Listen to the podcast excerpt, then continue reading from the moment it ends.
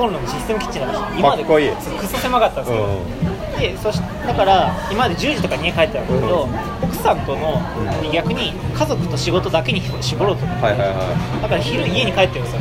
で奥さんも三つ口になったからめっちゃ料理しやすくなってうん。だから昼家に帰って奥さんの定食食べてで7時になったら残業するなら家ですよ。いああいいね。そう速攻帰ってえー。ご飯食べてで一緒の空間で仕事する、うん。そしたら家族も仕事もぶっとしても両方取れるから、ね。ってやったら大これが大正解で、そう。風呂毎日入れるし、うん。あのすっごい広いし、へー。すごいすごくはないんだけど、でベッドもクイーンサイズがしたのえー。だから2人でも全然ストレスないし、うめっちゃね快適なんだ。んえー、いいな。いいないいないいな。そう。えっていうのでもうでもやってみて思ったのが多分これからも仕事に集中したいなら職場の近く。ー、いや絶対そうだよね。絶対そうだよね。100%そうですでね。水回りは結構投資しても元取れるなっていう、うんうんうん。でも部屋自体は広くないのそんなに、うだけどねすごい良かった。結構ねあの通勤時間はねちょっとマジ無駄というかマジ無駄だよね。あれでさ例えばよ30分40分もし取られかける2でしょ。もったいないよね。ね。体力ももったいないしね体力そう。そうなんだよねなんかしかも東京だと本とかも読むの結構狭かったりする。そうそうそうあれね。うん。で俺もあれ一人暮らし始めてまあ実家がさ横浜だったからずっと1時間ぐらいかけて会社通ってたしはいはいはい。学校も行ってたんだけどはいはいはい。やめっちゃ楽やな。今今どれぐらいのところ？あでも今はえっとこ会社どこにあるの？会社渋谷。渋谷あって今六本木1丁目だからバスで1本なんですよバスで20分くらいで渋谷まで行ってるから、まあ、込み込みで30分くらいかかっちゃうんだけどでもまあバス基本空いてるからそうだよね。ぜ座れるし。あそうなんだよね。そうそうそうそうそう。で俺も大阪にいた時は、あの結構空いてたの、うん。だから予備校とか通う時に、うん。それで逆にむしろこの期間は単語を勉強する期間があったんだけど、東京来てねマジで。あれそうあの山手の満員電車乗ってる時はマジで人間まだ進化の余地あるって。そうだよね輸送されてるよ。ねあれめっちかった。やっぱそっか。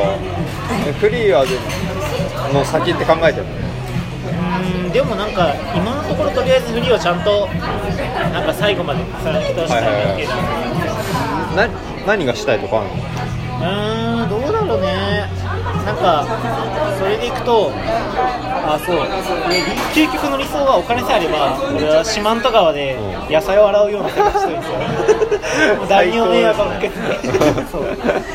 まあだけどね、うん。だけどやっぱそれじゃつまらないのででもそう迷ってて、うん。なんか結局そのなんだろう。要はいくつかのパターンで、うん。サラリーマンしながらうん。家族を大切にしていくパターンか、独立してやっていくパターンか、なんかそれともなんかなんだろう。自分で何か事業やってみる、うん。いやフリーランスなのかうんは結構気楽じゃないですか、はいはいはい。で事業やるってのは責任が出てくる。そうだね。なんかどういうあれを目指すかっていうのは、まあ、子供ができるできないのかもあるん。だけど、うあってっていうのを迷迷ってる時期があって。なるほどね。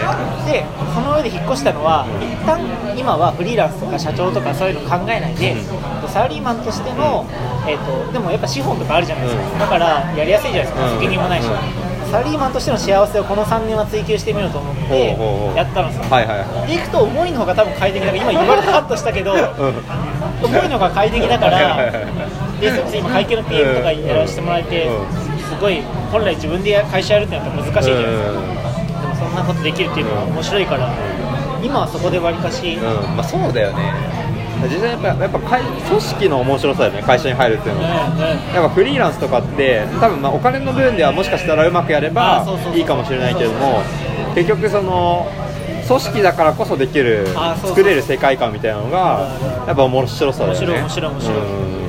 お金もあれば責任もまあそんなねしあの死ぬまで取らなくてもいいし、あと昨日もなんか新しく昨日組織発表があって PM やってるので、でもなんか本当気軽に近くの人もあの 人にもともと楽天かなんかで PM やったりとか聞いてこういう課題があるんだけどどういうふうになんかせロードマップとか整理してたらいいですかねって言ったらなんかすげえもう速攻ですごいいい答え返ってきえ。なんかそれやっぱ、んあ本当に組織っていいなって。どうかどうか。一人だとねさ手探りでやるしかない、そうなんだよ。やっぱ優秀な人集まってる。あそうだね、特になんだろう、うん、これは意外と過去の経験とか聞くのは面白いかもしれない。ああいろんな人のね。確かに中東が多いあそうそうそうそう。でもなんか今のやってる業務でいくとわりかしフリーの話に絡めるとなんだろう。そんなに知ってる話とかも多いんだけどどっちかと過去どんなそうたまに人ってやっぱり人生でまあ、10年仕事すれば23回修羅場みたいな。そうだね。なんかなんかそういうスキルを聞くのはすごい楽しい。なえでも Voicy ももうあれじゃないですか。それこそこの前セミナーの応募してくれた時に、あれ Voicy の人がなんかあれしてくれてんじゃん。結構ざわってなって。嘘。そうえ乗りました？へー。なって、ん。でおもう鼻鼻高でおそれ俺の知り合いみたいな。知り合いそうなの？えそんなあるんだ。えしかもちなみに言うと、あれだよ。知ってる？あのハヤトのね、うん。ツイートがね、うん。社内でちょっとバズって嘘。た嬉しい。なんだったかなあ俺あれツイートしたよ。あのあそう。フリー導入コンサルタントになる。そうそう。それそれがね。そうなんだ。あ嬉しい。あの参加者の人やってくれたと思ったら、あれ？これは？とかって言いながら。あこれだ。そうだフリーの人からいっぱいおいいね来てやったぜってなった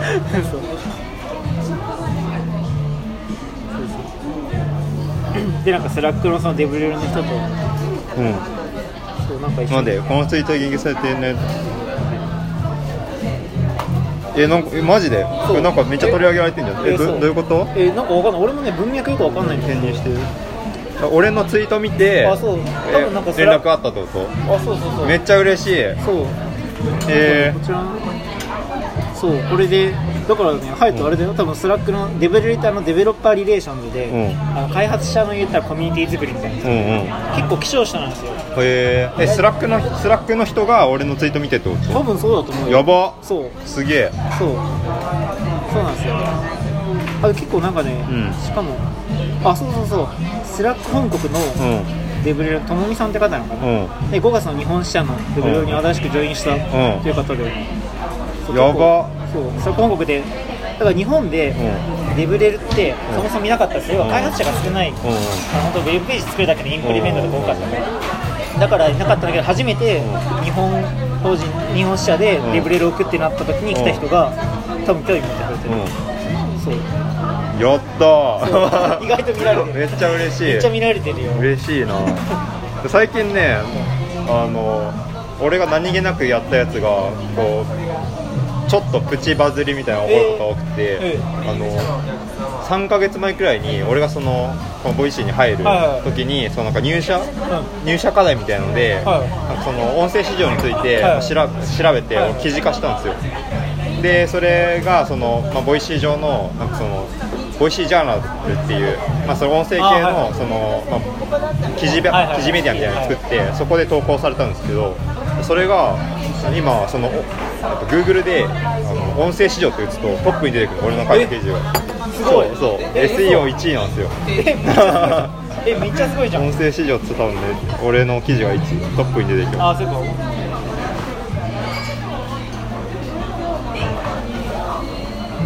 あそれそれそれそれそれ。そうめっちゃ嬉しくてやっぱちゃんと文章書いた方がいいな、確かにへえあいいな。またノート始めるか。えでも俺さむしろさちょっと最近それ悩んでるんだけどさあのやっぱさ今そう会社こういう企業が企業のメディアとかで出すのが一番いいのかなってマジで思ってるのがさ個人とかだとさ結構パクられたりするじゃん。はいはいはいはいではい。あとなんかもう今 SEO 対策されまくっててさ、なんかそこら辺のなんかいい記事と悪い記事の見分けがマジでつかなくなってきたなっていうのはなんかわりかし思ってて、はいはいはい。そう。って言った時になんだろう。ここの業界ってむしろ次に行くのかなんか形変わっていくのかなっていうのをちょっと思ってて。はい記事の。そうそうそう。だからノートとかもあるじゃん。あれとかもさ迷ってるのがさ構もうただ、えっと特定の知識を共有したいみたいな純粋な目的あるじゃないですか、そこにヒットした人もいればでも単純にその稼ぎたいとかっていうので、あの要はそっちがドリブンで、えー、とそのためのテクニックとしてやっていくみたいな、知識の共有というよりかっていうのがそっちが逆に上に来ちゃったりすると、なんかもったいもったいないなと思う、うん。ねはいはい。やっぱあくまで趣味にとどめておくべきというか。いやでもどうなんだろう。ねいやななんならだ逆に原点回帰で本書くとかもいいんじゃんああなるほどね。確かにね。いやなんかさノートだから結構そのなんだろう。うんなんだろうな。いやもっと意外と思ったのがそういうそれこそさこの音声資料のやつとかもまさにそうだと思うんだけどさ、なんだろう。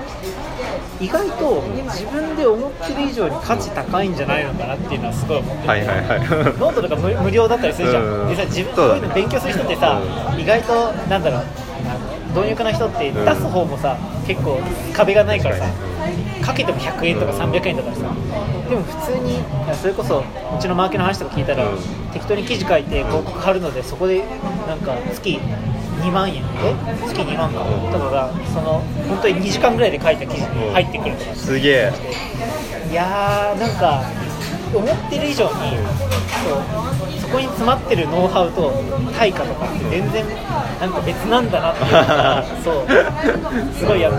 そうだからハヤトのこんないい記事書くんだったらなんかもはや本とかあでもだからこういうあと企業のメディアとか強いじゃん、はいはいはい。でしかも安心してユーザーも読んでくれるじゃん、騙されないし、うん。こういうのはいいよね。そうそうそう。